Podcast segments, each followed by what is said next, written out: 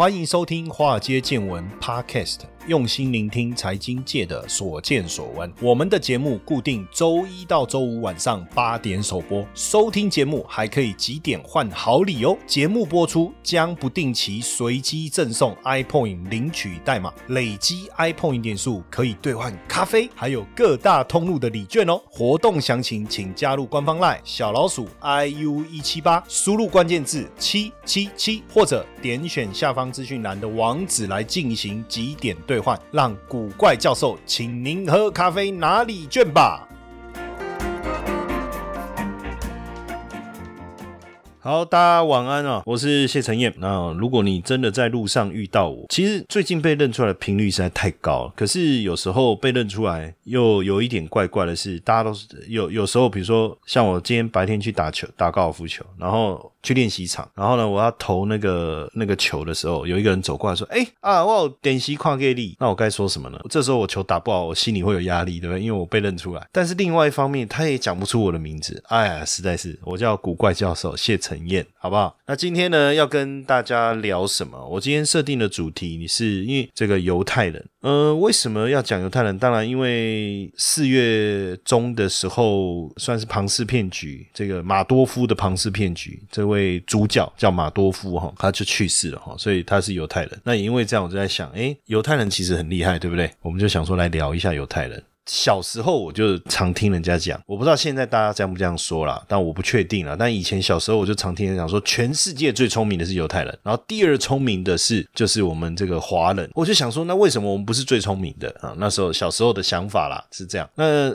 我念大学的时候呢，我有一个教授呢，他从美国回来哦，这个教授现在也很有名，但我姑且不讲他的名字哈。那时候他在教我们的时候，就就聊他在大学时候的故事，我觉得很有趣啊，因为他说他去国外念书，然然后坦白讲申请奖学金，然后因为全家人过去嘛，有申请奖学金什么什么，可是他觉得不够，所以他就做生意。可是华人在那边怎么做生意呢？他就跟我讲说哈，美国人呢有一个百货公司买东西有一个很好的一个制度，就是你买了以后在他的这个我们这个叫什么什么期限，就赏味期限，是不是？也不是保固啦，就是他有一个鉴赏期啊，鉴赏期。好，那比如说三十天。那他说美国人呢，就常常比如说衣服，他吊牌没有拆，穿一穿以后，哎，就拿去退，或是再换别的。那他就发现说，哎，电器产品也是这样。好，那有些可能是真的有一点小故障哦，所以人家拿去退。那有一些呢，可能是什么原因他买了拿去退，我们不知道。但是他说大部分呢，如果在鉴赏期之内拿回来退的，基本上状况都很不错啊。有的只是拆纸箱而已啊，有的包装纸拆了，有的小刮痕什么，基本上说真的就跟新的一样。他就说美国人就很老实，就是说这一批货他就不会再卖，不论是有没有什么问题，他们都不会再上架再卖。那这些呢，你可以讲它就是，比如说我们常常讲什么福利利机，在台湾像我的苹果手机，还有我的三星手机，我买的也是福利机嘛，就是可能是在卖场跟人家试玩的这一种。那你看我们就会上架在叫福利机，用比较便宜的价格卖，对不对？他说美国人不会这样，他说那那些机器怎么办？设备、电脑啊、家电啊这些东西怎么办？他就觉得，哎，这个不错，他就想说有没有机会来卖这种家电，因为比较便宜。那很多留学生呢到那边念书呢，预算有限，他想要看电视啊，想要用电脑，那怎么办？看能不能买到这一种，然后他就去想办法，哎，他就开始在做这个，做起这个生意。哦，我就说老师，那你很厉害啊，很聪明啊。他说不不不不，这样你就误会了。他说他想要做这门生意，他去打听的结果，果然有管道可以进货。我说那是跟谁进货？他说跟犹太人进货。犹犹太人更聪明，他们整个主要的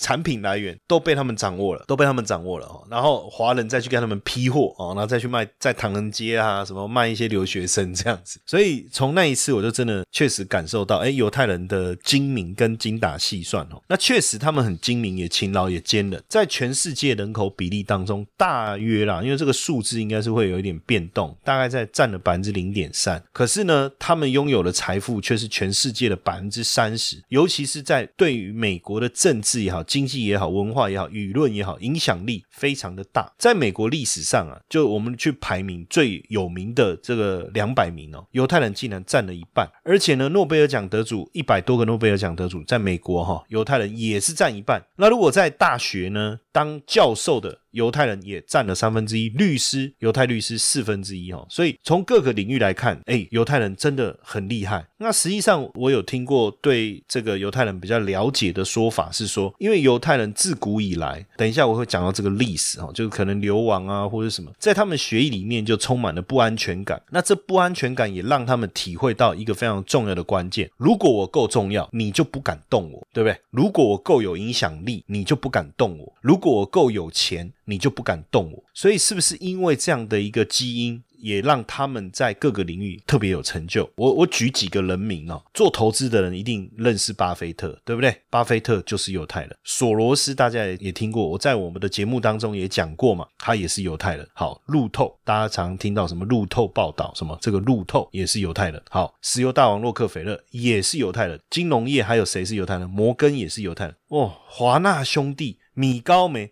派拉蒙，连那个拍很多很厉害电影的史蒂芬史皮伯也是犹太人，更不用讲神秘的什么罗斯柴尔德家族，对不对？那格林斯潘也是犹太人，所以你会发现哦，呃，犹太人确实不论是在经济、钢铁、石油、化工，反正各个领域，你发现只要是这个领域金字塔顶端的犹太人，一定占大多数。而且呢，就呃我们所看到的哈，就是在美国啊，选票啊，有百分之八十九的犹犹太人是居住在美国十二个关键选区，也就是说，你可以简单的讲，犹太人对美国总统选举的结果的影响力是很大的。尤其是每次的选举，犹太人的这些富商啊，又会踊跃的捐款，就政治现金。所以呢，这个犹太人呢，不论在政治啊，或是经济啊，都有很大的一个影响力。就是我刚才讲，犹太人可能从过去的这个历史啊，所以他们都要让自己啊变得很有影响力。哎，这个也很有道理。其实前一。段时间呢，我因为我不是一个怎么讲很擅长跟人家社交的人，对我本来想要想一个梗，说我很会性交，不会社交，算了，这个不好。讲这个不好，但是我把它讲出来了。但是实际上这个笑话不好，所以我就没有讲。但是我既然还是把这句话讲出来啊，管他的，whatever，就是这样。我是古怪教授，对不对？然后呢，因为呢很奇怪，很多人觉得说，哎，那比如说看我演讲的时候，呃，很有热情，呃，热情澎湃，什么什么什么的。可是实际上呢，我们反而有一种叫做人群恐惧症。什么意思呢？就是说，其实假设今天我要演讲，很多人，人越多我越嗨。现在当然都走直播啊，什么电视啊这种，你现场看不到人。但是过去在疫情之前，我常常演讲那种七百人、一千人的场次啊，哇，那个是全场爆雷啊、轰动啊，这样子气氛之好啊。可是呢，私底下呢，我就不知道怎么去，因为不认识嘛。比如说，大家就是我很多朋友会参加福伦社、狮子会、青商会，那我去那种场合，我也不知道要跟人家讲什么，那我就坐在那边吃我的东西。那早期我还不是很有名的时候，人家也不会来跟我打招呼啊，那我也不知道跟人家聊什么，那就有一搭没一搭了，对不对？那我就看很多人，他们就很厉害，他们就哎，我。很像那个，就是游刃有余，你知道吗？每一桌穿梭来穿梭去，每一个人看到他都会跟他打招呼。我认识好几个朋友是这样。那我我觉得犹太人就是类似这样，他就懂得让自己在这个场合里面很快被注意，然后他的重要性被凸显出来。那像我就不擅长，那所以我就都不太参加这种所谓的这种团体活动了哈，很少。我有时候有在想说，这样会不会不好？那但是呢，有一次呢，我又看到有一本书，他就在讲一个观念。好，他说很多人认为透过不断的参与各种的团体可以拓展人脉关系，可是实际上他认为这样的想法是错的。因为呢，真正的人脉到底是建立在什么样的基础上？是因为你很重要，你被别人所信任，别人希望去结合你的专业，或者是他因此而想认识你。那所以是不是反而应该这样子才是真正你要去建立的这个关系？这样，那这个书看完，哎，对，其实我不是是这样吗？其实很多人会觉得说，哎，因为我们合合作的单位非常的多，像比如说我每个礼拜要上光要上的电视台有哪些？东森、三立、年代、一电视、明视，那这些很奇怪，他们都有。我的手机，然后就打电话给我啊，夏老师啊，可不可以邀请你来上节目？为什么？因为别的节目觉得这个我很好，他们就介绍。哎，透过这样子啊，就这样串联出去啊。然后现在我们也跟很多的金融机构啊，都跟我们是很好的朋友，尤其是高层。可是我从来没有去参加这种所谓的什么什么福伦社啊这种活动。那他们跟我很好，为什么？因为我们能提供他的专业是他认可认可的。哎，所以这个其实很像犹太人的一个做法，就是说，是不是一定要到处去参加聚会，还是说把自己的专业提升到一个非常高的一个位阶？那别人自然而然会想要来认识你。像我也常常有很多的单位哦写信来，然后邀请哦，像前一段时间还有一个政府单位非常高的一个单位打电话来说要邀请我，他说想邀请我去演讲、上课什么之类的。诶，可是我其实都没有对外啊，或是去散布这些讯息。那我觉得这就是一种像犹太人的一个做法。投资的资讯这么多哦，大家一定想说，那平常要怎么样来收集资讯啊？要阅读什么资料？其实只要找到一本好的杂志哦，然后平常你就可以透过这个杂志来补充自己的能量。当然，听好节目也是很重要的。华尔街见闻，对不对？好节目很重要。但如果你想要再多看一些资料，怎么办？当然，我觉得《金周刊》是非常好的选择，应该是说首选。那我们现在呢，跟《金周刊》合作推出《金周刊》免费看一年的活动。哎，锦尼好，你看看他爸，怎么会有这么好康的一个这个活动呢？那详细的内容方案是什么？哈，那大家加入我的赖好友小老鼠 i u 一七八啊，小老鼠 i u 一七八，古怪教授的赖好友，加入以后你输入关键字哈，t o d a y，今天的英文啊，today 啦，today 啦，就 t o d a y，好，那你就可以进去了解整个方案的详情哦。那因为金周刊免费让大家看一年的这个名额有限哦，所以大家动作要快，慢来你就减看。一年哦，我们是一半哦，哦，动作要快，好康的东西无法等待。那各位不要不要觉得说，哎，真的有这么夸张吗？那你想一下哈，现在全世界最大的五个石油公司哈，埃克森美孚、雪佛龙、英国石油、壳牌跟法国的 Total，其实都是由犹太人在掌控。还有麦当劳。麦当劳就是由两个美籍的犹太人所创建的。还有，人家不是讲什么钻石恒久远，一颗永流传，有没有？Tiffany 蓝这个钻石，百分之七十的钻石也是被，就是被这个戴比尔斯啊，De Beers 这一家南非公司啊，那这是被谁控股？被犹太人控股哦。所以你要去想哦，星巴克啦、肯德基啦、麦当劳、可口可乐，其实都是犹太人创建的。那所以有人说，全世界的财富都在美国人的口袋里，这个我我认同，因为你去看富比士的。排行榜其实大部分都是美国人，那美国的财富又装在犹太人的口袋里，就是这样。那为什么会会有这样子的这种 DNA 或是这种基因？当然，这个一定是有基因的一个影响，导致他们在各个领域都会想要想办法出人头地。那就简单的我们来讲一下历史故事。可是其实读书的时候，我我很讨厌历史，因为历史要用背的。然后呢，我儿子现在跟我一样，历史的成绩都不好。然后呢，我就跟我妈说，真是一报还一报哈。以前我不喜欢背，现在我儿子也不喜欢背，那怎么办呢？我就得讲我的故事给他听，说因为我以前不喜欢背书啊，所以最后导致怎样怎样怎样怎样哦，来鼓励他，是不是？那我就跟他说，历史其实很有趣，而且不要把历史当成一种考试一个科目来看，你要去想，你能够去了解人类的这种历史文化，它的整个脉络，其实是一件很有趣的事情，就很像在看小说。我说你把它当小说看，可是我觉得很难，因为我后来拿他的历史。课本，我想这怎么当小说看？这个难看的要死，对不对？那怎么办呢？我就是我就说啊，不然我来买个那，或是我们去借嘛，或是去买看这种历史书哦，让你来读一读。也许你在读历史的时候，你会比较有感觉。公元前一千零一十二年，当时的犹太人有自己的家，就叫以色列。那他们的首都在就是在耶路撒冷。OK，而且在公元前九六零年，耶路撒冷的锡安山，他们就盖了一个圣殿，就叫所罗门圣殿。这个是历史上第一个圣殿。只是后来以色列分为南北两个国家，北边是以色列，南边是犹太国。那以色列因为先被亚述军队击败，后来没有办法。到了公元前五百五八七年，犹太国。也被巴比伦给灭了，所以那时候犹太人就分散各地了，有的就是俘虏到现在的伊拉克这一带，叫巴比伦嘛，哈，一部分跑到埃及，一部分留在巴勒斯坦，反正就一分为三，这是犹太人史上第一次，哈。那到了西元前五三八年。波斯帝国就现在的伊朗哈，他把巴比伦给灭了，他们就允许犹太人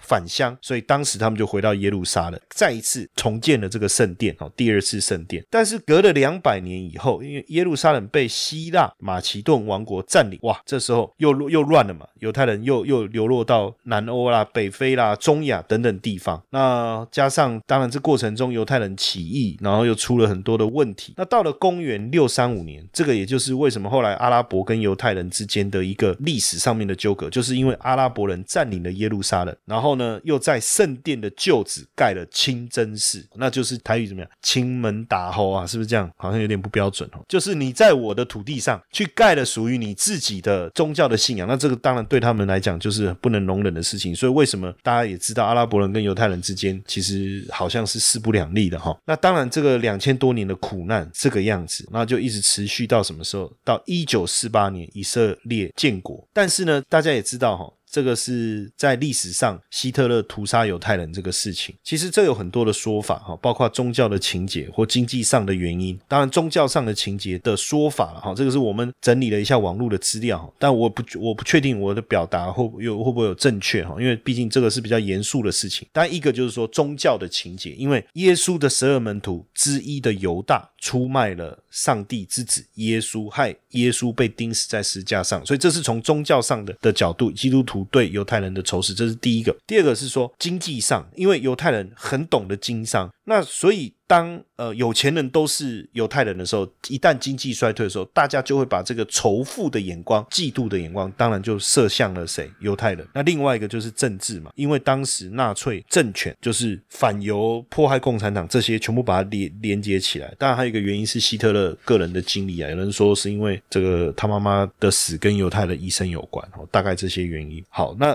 这样我们就大概理解有过去的历史的渊源。当然，这个在基因里面，你能活下来的一定是比较优秀的，对不对？那我就讲说，因为我那时候二零一七年我在香港认识了一个呃来自以色列的这个好朋友。那那时候我去香港，我参加这个金融博览会、国际金融博览会这个论坛，其实大很多外国人呢，哈。那外国人其实不太理我们这个亚洲面孔的啦。说真的啦，哈，我去每个摊位，反正外国人摊位他看到我，他也不太理我。那如果是香港人，可能可以跟我聊聊。两句，那如果是大陆的摊位，当然就会多聊一点。那就我这就在在有休息区，我就在那边喝咖啡，其实也有香槟，我就在那边休息一下。这时候就就一个外国人过来跟我聊天，哎，我就觉得蛮有趣的。外国人嘛，怎么会来跟我聊天，对不对？好，那他很了不起啊。为什么？我为什么觉得他很了不起？因为他竟然听得懂了英文啊！我觉得这已经是很了不起。他跟我聊天，那我就跟他，当然就是细节聊天的英文，我就不再重复了啊，我都把它翻成中文啊，来跟大家说明。他说他来自以色列哦。刚开始我还没有听懂那个以色列那个英文单字，我稍微愣了一下，想了一下啊，那是以色列。当然我没有笨到说哦，那你是犹太人是不是？我我这样其实就很不礼貌嘛。那我只是说啊，我没有去过，但是我其实蛮想去看看。那我当然就说我来自台湾，他有没有来过台湾？他说他也说没有，也很想来看看，彼此都很想要去对方的国家看一看，是不是？因为其实以色列跟台湾某些层次上，我觉得有蛮多相近的地方哈。然后呢，当然这过程中我们就聊了。一下，那我觉得这个人还蛮有趣的，就是说，第一个，就我说他跟我们亚洲人聊天，我已经觉得蛮有趣的哈。第二个是什么？就是他还蛮热情的。真的想要了解台湾的一些东西。后来我我当然我就跟他给了了名片嘛，那上面有我的电话跟联络方式，那他也给了我的名名片。后来回来台湾就是他会打电话，我先跟各位讲，绝对是商业，绝对不是因为他在追我，因为他是男生。好，那很多人说，哎，是不是在追你？哦，不是，就是商业嘛，他就想要来台湾，想要有一些商业合作。哈，当然后来我们没有合作，因为我觉得他们所提供的一些项项目跟我自己在做的领域没有没有那么高的重叠，当然就没有合作下去。但是在这过程中，你就会发现说，以色列人确实。一方面聪明，一方面也是很有热情，而且对于商业的态度，我觉得是很积极的。那为什么没有合作？因为他们提供的东西太前端了。就是说，如果以整个金融科，因为那时候我去参加金融嘛，所以它是属于 FinTech，就金融科技这个部分，我觉得我们好像都还用不到，它太前端了，就常常是这样。所以实际上很多，不论是在呃，我举例哈，比如说，因为以色列的国土有三分之二是沙漠跟荒地，那降雨量也不高，不到台湾降雨量的八分之一。所以在以色列，如果你要种出农作物很困难，那怎么办？那你就要去解决这个问题。所以他们就发发明了一个叫做滴灌技术，滴就是一滴两滴，就这样慢慢滴的那个滴哈。灌就是灌溉的灌，滴灌。我们台湾在做叫慢灌，慢就是水淹过去那个蔓延的蔓，就我们整个水过去就灌溉了嘛，对不对？他们不是，他们用的是滴灌。那这个滴灌的技术，全球已经有一百一十个国家好的农民在采用。那我我们在想，以前我们打电话打岳阳电话什么这些，是不是很不容易？我我记得那时候可以用 Skype，哇，打这种国际电话，我真的就是很厉害的事情。现在我们都用 Line 了嘛，也不用什么电话费哦。然后后来有 WhatsApp，大家都知道，但你知道网络打电话的技术所用的叫 VoIP（Voice over Internet Protocol） 这个东西，VoIP 这个其实是一九九零年由这个以色列的电信公司所开发出来的技术。然后呢，有的太太尖端的科技的，我就不不讲，因为不好去有共鸣嘛。USB 大家都知道了吧？USB 随身碟，对不对？你是不是觉得很方便？早期的时候，我们用那个我们要做储存，是不是那种？我不知道大家知不知道最早的那种电脑插进去，还要把那个搬一个开关搬下来，这样子，那个叫磁碟片还是什么？然后后来又有光碟片、可模式什么，还有一种我不知道有一种叫 MD 的，我不知道大家有没有经历过那个年代。我那时候觉得那个东西好有趣。那到现在你看随身碟 USB 很方便，随身碟谁发明的？以色列，以色列哦也是。还在为了分析股票涨跌而烦恼不已吗？谢承彦古怪教授借由十多年的法人经验所领悟的独家策略，无论涨跌都能赚钱。输入英文字母 VT，免费获得美股当中普动交易的策略懒人包，帮你摆脱交易的人性弱点。那所以，呃，我们在看这个以色列啊，其实很有趣，就是说，第一个，它的国土就台湾的三分之二哦，就比我们小，人口呃不到我们的一半啊，目前是九百多万人。那你去想，那为什么他们可以掌握全球经济的经脉？为什么？然后呢，又是全球第四大的军事强国，然后培养了这么多科技创新的人才？因为我刚才前面举了很多名人都是犹太人嘛，对不对？那跟他们的教育其实有很大的关系。其实讲到这个，我其实心里面哦有很大的。共鸣，因为呢，我儿子现在现在国三，那当然我我我觉得我自己是比较放任的的一个教育模式，就是说你可以念书你就念，啊你不能念书不要念没有关系，但是如果你可以念，你就要尽力去念。但是我觉得我这样其实是不够的，为什么？因为我看完犹太人的做法，他是这样，他会提出问题，就是家长会提出问题，然后帮助你思考，然后希望你你你提出解答，而你提出不了解，他会协助你去找答案。哦，这个过程。哦，所以有时候好，比如说假设你在讲话啊，比如说我我今天跟我儿子讲啊，讲讲讲什么？哎，一旦他说啊，为什么？为什么？巴瑞，谁个巴瑞啊？那些硬吹硬激，对不对？我我不是说我啦，我是说很多父母可能都是这样，就父母在跟小孩讲话，然后小孩就会提出为什么不行？为什么不行？为什么不行？对不对？台湾的父母就直接开始一巴掌给他呼瑞，这样不行，要爱的教育，好不好？千万不要这样。但就就这样，我就是你父母，我就是这样说了算，就是这么做，对不对？这是我们，我我倒倒没有这样，我还是会跟他沟通，但是我就是要想办法说服他这样。可是我觉得我本来已经觉得我这样很好，可是其实不对，其实是他们的。小孩就会问说啊，那我有问题，为什么？哦，为什么可以？为什么不行？为什么这样？为什么这样？那他会去告诉他，一起去找到答案。也许最后的结果会推翻父母的想法，也不一定哦。不止这样，他会让他们去学学历史，去了解历史。所以我为什么一直说历史很重要？所以以色列的他他们说，以前我们在讲这个十个经济学家哦，你问。同一个问题问十个经济学家会有几个答案？十一个，因为那个那个凯因斯自己会提出两个。凯因斯是全世界非常有名的经济学家，然后有一个学派叫凯因斯学派。如果有学过经济学的人就知道我在讲哪一位哈。那所以等下再讲，两个以色列人会有三个意见，因为其中一定有一个人会提出两个，因为他他自己可能也反对他自己之类的。所以思辨、思考跟辩辩论，或是思考跟辨识，在以色列生活当中是非常重要的。以色列人都要当兵呢，哦，像台湾现在不用当兵，想办法不要当兵，对不对？以色列人都要当兵。如果你没当兵，在以色列人会觉得你这个人有问题。为什么你不当兵？他是男生女生都要当兵的哦，为什么你不当兵？你有什么问题？那他们不是一个服从权威的观念，基本上就是他们会去讨论，会去思考，所以他们非常重视思考的能力。他提出问题，找出答案，所以很早他们就是以这样的方式来做教育。爱因斯坦大家知道吧？也是犹太人嘛，对不对？这就是一直在想为什么？为什么？为什么是这样子呢？那甚至他们会去帮助小小朋友去确定你人生的目标是什么。可是，在台湾哦，我们好像我我最常听到的一句话就是说：为什么你总是帮我做决定，对不对？哦，我要念什么学校，我要走什么样的路啊？我就是希望你不要走我过去的回头路，你就照我这样安排就对了。但是在以色列不是这样，他要帮助他的小孩找到人生的目标，然后呢，要让小朋友读书。我问大家一个问题哈。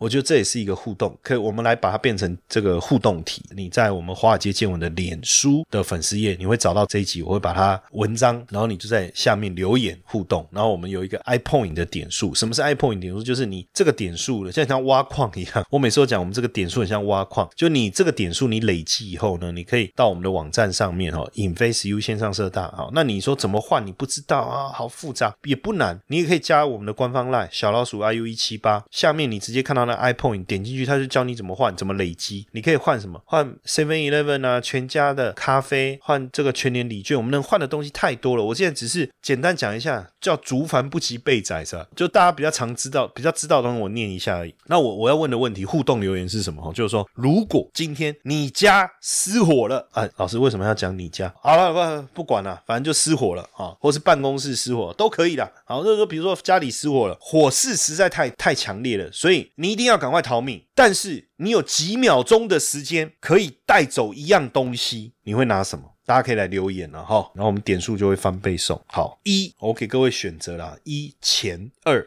钻石，二是钻石，三其他。那有人可能会想说，哎，老师你可以发挥一下嘛？你说，哎，老师我带我的证件啊，带我的信用卡，带我的笔电啊，我的手机啊。对不对？好，对，那比如说一钱或钻石都叫一好了啦。我我再重新整理一下，二，比如说电脑哦，三可能是手机，那四是什么？硬碟，比如说你可能把东西藏在某一个硬碟，是不是？还是什么重要的物品之类？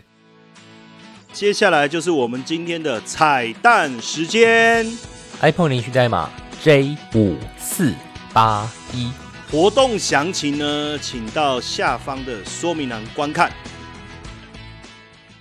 结果不管这上面的任何一个答案，实际上你回答完，他们的父母都跟你说：“你要不要再想一想？你要不要再想一想？”因为我现在是假设，所以不还没有真的失火哦。你要不要想一想？好，然后他就说：“那到底要想什么呢？到底要带走什么呢？”那这时候我就提示你：没有形状，没有颜色，也没有气味哦。那是什么？没有形状。我本来要猜书啊，就是说带一本我我觉得最重要的一本书走，对不对？可他说没有形状，书是有形状的，它不是长方形嘛？没有颜色，书有颜色啊，不同的书封面颜。色不一样，没有气味，书是有一种纸的味道，对不对？到底是什么呢？哦，结果答案是什么？我不要再玩梗，什么留言，想不想知道？这样，他的答案竟然是智慧，智慧啊，智慧啊！就说失火的时候，你要把智慧带走，因为智慧会永远跟你结伴而行。我觉得这太有太深奥的学问啊！我只要跑掉，不是就跑掉啊？然后智慧怎么带走？什么意思？对不对？但是这一段话，你就会发现说，他们教育小孩子的方式，就是希望你从小你可以多阅读，像我们的华尔街见闻这样的节目，要多听，好去累积你的智慧。然后呢，再来他们鼓励小朋友学外语，多学一种语言，所以非常非常重要。甚至呢，如果你真的表现不好，他不会觉得你是蠢材，反正他觉得你一定在某一个方面有你的天分嘛。所以这个就是我们在看这个犹太人跟我们最大的不同的地方哦，最大的不同的地方。好，那也很有趣啦，就是。说聊到这个犹太人，然后我们对他多一点了解，对不对？我当然也希望说，借由我们今天讲的这个故事啊，我们长辈的人呢，有小孩的人呢，我也希望台湾。的子子孙孙越未来会越来越强，越来越强。然后大家讲，全世界最聪明的人是谁？就台湾人，对不对？第二，犹太人，可不可以这样？但是你会发现哦，聪不聪明不是看你的智商，聪不聪明不是看念念多高的学历，而是从最基本的教育、最基本的父母跟小孩子沟通的过程，培养小孩子独立思考的能力，培养他读书的一个兴趣，去累积他的智慧这件事情，我觉得这个很棒。所以，我我其实我我我为了录。这个主题啊，我看了非常多的资料以后啊，我自己很有感觉，你知道吗？所以那一天呢，我就刚好上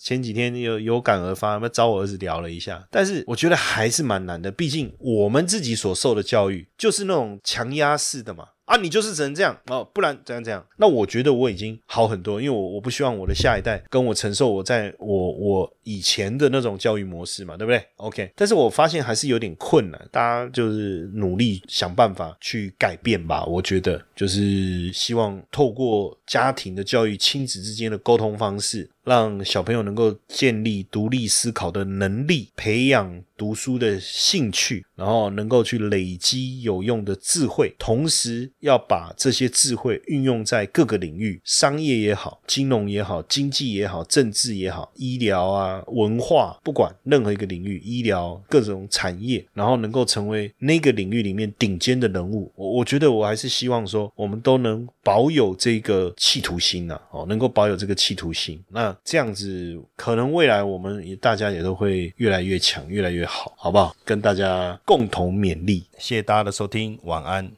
嘿，各位铁粉们，如果喜欢华尔街见闻，请大家多多按下分享键，让更多人能听到我们用心制作的节目。你们的一个小动作，是支持我们节目持续下去的原动力哦，快去分享吧！